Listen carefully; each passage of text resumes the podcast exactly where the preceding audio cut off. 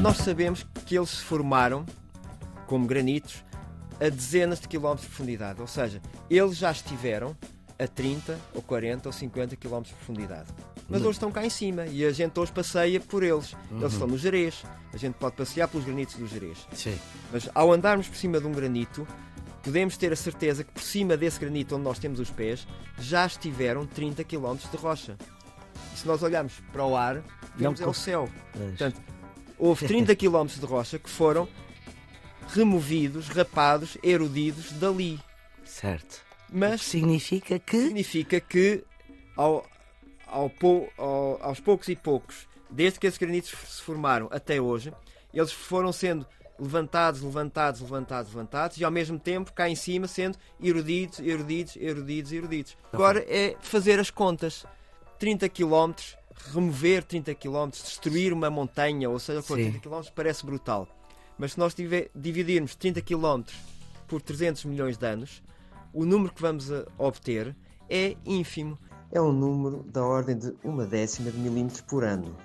À nossa escala é nada, é, é um sopro. Dá a ideia que até eu poderia fazer isso. Estamos com o Nuno Pimentel, é professor e investigador da Faculdade de Ciências da Universidade de Lisboa, doutorado na especialidade de sedimentologia, é também o coordenador científico do futuro Geoparque Oeste e publicou em 2022, nós já tivemos aqui vários episódios com ele, mas publicou este livro, O Chão que Pisamos, 250 milhões de anos de rochas e paisagens em Portugal. É um livro editado pela Casa das Ciências. Muito boa tarde, professor Nuno Pimentel, e muito obrigada por ter aceitado de novo este desafio da Rádio Pública. Ora bem, nós na nossa última conversa, professor Nuno Pimentel, tínhamos ficado nesta ideia de que, primeiro, que já tínhamos estado todos juntos, não é? Que isto era tudo um só continente, eh, que nos afastávamos e que nos voltávamos a, a reencontrar.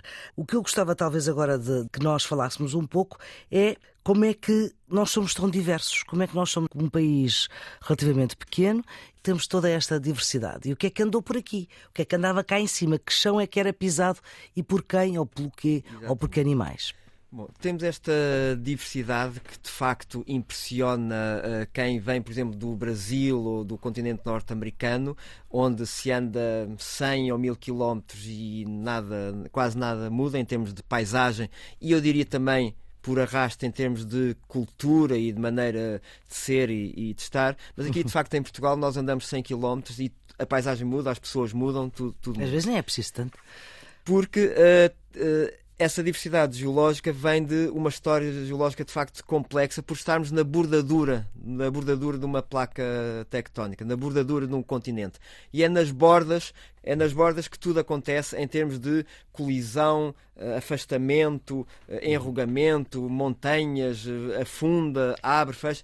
É nas bordas que tudo isso eh, acontece. Portanto, as bordaduras são sempre mais dinâmicas e mais complexas. E isso faz com que nós tenhamos em Portugal, lado a lado, rochas com idades muito diferentes, rochas umas muito levantadas, outras muito eh, afundadas, e é isso que dá este mosaico tão, tão complexo. E podemos ter lado a lado rochas que se formaram há 200 milhões de anos, quando andavam ou começavam a andar por aqui os dinossauros, ou rochas com ah, 100 milhões de anos eh, ou 50 milhões de anos, quando já não havia di- dinossauros.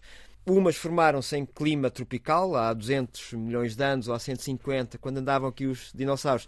Tínhamos um clima tropical, tínhamos praias tropicais, tínhamos corais, eh, tínhamos aqui ao nosso lado eh, e muito Tínhamos perto. umidade, tínhamos temperaturas mais elevadas, Lá tínhamos vegetação, tínhamos um e clima luxuriante. eh, favorável a isso e tínhamos logo aqui ao lado o continente norte-americano para onde os nossos dinossauros iam e os dinossauros deles vinham. Vinham. Isto dito assim eh, parece um, um passeio de dinossauros, mas na realidade o que se constata é que nós temos de um lado e do outro, e que hoje estão a milhares de quilómetros, fósseis dos mesmos dinossauros, dos mesmos animais, das mesmas espécies. E isso significa que eles ainda transitavam entre um lugar e o, e o outro. Portanto, este afastamento entre hum, a Ibéria e a América do Norte não foi de repente, não foi de um dia para o outro, foi gradual e durante muito tempo ainda permitiu que os dinossauros andassem uh, cá e lá nesses ambientes uh, pantanosos, tropicais, onde eles viviam. E é através desses fósseis que se encontram num lado e no outro que nós percebemos que isto esteve tudo junto. Também, esse foi um dos. Eh, é curioso por essa questão, porque foi um dos primeiros sinais que o Wegener, um alemão, há, há, há mais de 100 geólogo. anos, geólogo, geólogo uh, começou a perceber que havia de facto fósseis iguais em continentes diferentes, fósseis uh, de climas tropicais em lugares que hoje são climas gélidos, eh, fósseis ou marcas de glaciações em países que hoje são tropicais, e ele começou a ver que uh, em tempo poderia ter estado unido. E olhando para o mapa, começou a dizer: bom, a América do Sul encaixa muito bem aqui uh, na África, a uhum. América do Norte encaixa aqui na Europa. Mas era um encaixe. Era, era um encaixe, exatamente. Sem saber, ele não sabia explicar, nem sabia como, nem porquê. Só décadas mais tarde, com outros métodos científicos, é que se percebeu que isso era verdade e se encontrou uma explicação para isso, que é a chamada tectónica de placas. Uhum. Muito bem, já nos falou no, no, litoral oeste, do Algarve e das serras, mas uh, o que é que nós temos, por exemplo, no norte do país, no Minho, o que é que nós temos? Temos essencialmente granitos, rochas uh, graníticas, claro que com alguma diversidade e, e também com, com idades diferentes, mas o que é curioso é que estes granitos, sendo rochas chamadas ígneas ou plutónicas, nós sabemos que eles se formaram como granitos a dezenas de quilómetros de profundidade, ou seja, eles já estiveram a 30 ou 40 ou 50 quilómetros de profundidade. Mas uhum. hoje estão cá em cima e a gente hoje passeia por eles. Uhum. Eles estão no Jerez. A gente pode passear pelos granitos do Jerez. Sim. Mas ao andarmos por cima de um granito, podemos ter a certeza que por cima desse granito onde nós temos os pés já estiveram 30 km de rocha. E se nós olharmos para o ar, vemos Não, é o céu. Portanto, houve 30 km de rocha que foram removidos, rapados, erudidos dali. Certo. Mas significa que significa que ao, ao, ao, aos poucos e poucos, desde que esses granitos se formaram até hoje, eles foram sendo levantados, levantados, levantados, levantados, e ao mesmo tempo cá em cima sendo erudidos, erudidos, erudidos, erudidos. Agora é fazer as contas. 30 km, remover 30 km, destruir uma montanha, ou seja, 30 km parece brutal. Mas se nós tiver, dividirmos 30 km por 300 milhões de anos, o número que vamos obter é ínfimo é um número da ordem de uma décima de milímetro por ano. Uhum. À nossa escala é nada, é, uhum. é, um sopro. Dá a ideia que até eu poderia fazer isso. Sim. Mas durante tanto tempo, o resultado, se nós formos removendo um milímetro por ano ao longo de milhões de anos, é uhum. é que conseguimos remover uh, 30 km de rocha que já estiveram em cima do Jerez. Uhum. E quem diz isso dos granitos do Jerez, diz dos granitos da Serra da Estrela, todos esses granitos estiveram lá embaixo e hoje estão cá em cima. E isso, obviamente, levou tempo. E, e, nós olhamos para o Alentejo. O Alentejo é, não é só plano, mas é muito plano. Como é que aparece no meio de Portugal, digamos assim, uma região tão diferente do resto? Bom, uh, Parece quase outro país aqui metido. Sim, é, é, o sul de Portugal e o sul de Espanha sim, também. A extremadura espanhola é, é, um pouco a continuação, a continuação disso.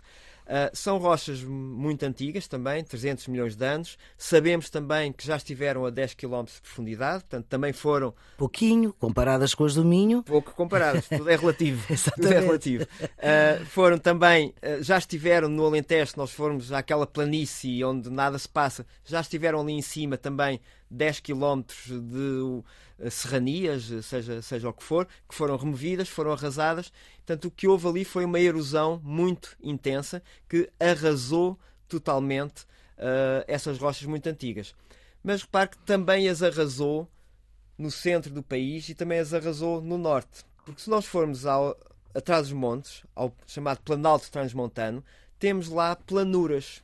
Sim. Planaltos são zonas planas, Sim. mas altas. A única diferença é que no Alentejo elas estão a uma altitude de 200 metros. Hum. E entre as montes estão a uma altitude de 1000 metros ou mais. Isto porquê? Porque toda esta planura ou esta planície, há alguns milhões de anos, não há muitos, mas há alguns milhões de anos, foram muito levantados no norte, até mais de mil metros, e pouco ou nada levantados no sul, até 200 metros. Uhum. E por isso, essa planura no sul está lá, a uhum. 200 metros, no norte, em Trás-os-Montes, está lá a mil e tal metros, mas obviamente foi muitíssimo atacada pelos rios, pela erosão que se encaixam, encaixam, encaixam. E uhum. por isso é que nós temos um norte montanhoso e com vales muito encaixados, porque o trabalho dos rios é encaixar até tentar chegar ao mar, até tentar uhum. chegar à cota zero. No Alentejo, os rios não têm muito onde encaixar, já estão numa zona baixa.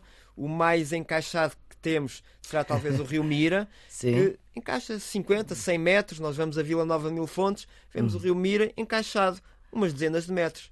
Vamos atrás dos montes, vemos o Douro encaixado quase mil metros. Portanto, é esta diferença, é uma diferença de aquela planície ter sido muito levantada no norte e nada levantada no sul. É por isso que há vales no norte e no sul não, não há. Exatamente, e é por isso que no norte há vales e há rios encaixados e há barragens uh, e há azenhas e no sul não há nada disso. Há, há moinhos, uh, eventualmente, uhum. porque não temos uma rede de drenagem que nos possa fornecer esse tipo de, de, de energia. Uhum. E a paisagem uh, no norte e o, o tipo de propriedade agrícola no norte é completamente diferente do que é no sul. No norte nós não podemos, não conseguíamos ter latifúndios Sim. e temos no sul. A culpa não é uh, uma questão simplesmente agrícola ou sequer ideológica uhum. uh, entre o minifúndio e o latifúndio, é uma questão cultural que advém desta diferença paisagística e que a é diferença, do solo. O solo não permite. O, solo, a paisagem, o relevo não permite. E, e é, essa é uma das questões que eu tento na parte final do, do meu livro abordar, Sim. é esta diversidade geológica e de paisagem é o fundamento para muita da diversidade geográfica e cultural e, se quiser, religiosa e política e artística, e, e é só questão de ligar os assuntos uns com os outros, que nós sentimos quando viajamos pelo nosso país. Uhum. Não é só as rochas que mudam de norte para sul. Isso sei eu que sou geólogo. Sim. Mas a sensação que as pessoas têm é que de norte para sul muda imensa coisa que em parte eu atribuo à geologia, obviamente outra será climática, de vegetação, etc. Uhum. Mas a geologia é uma é uma camada importante desta diversidade uh, geográfica e cultural do território português. É uma ótima maneira de acabarmos esta nossa conversa, professor Nuno Pimentel, a propósito do livro O Chão que Pisamos, 200 milhões de anos de rochas e paisagens em Portugal. É uma edição da Casa das Ciências. A produção do Serviço Público Bloco Notas é de Ana Fernandes, os cuidados de emissão de Paula Guimarães. Então tenham um bom dia.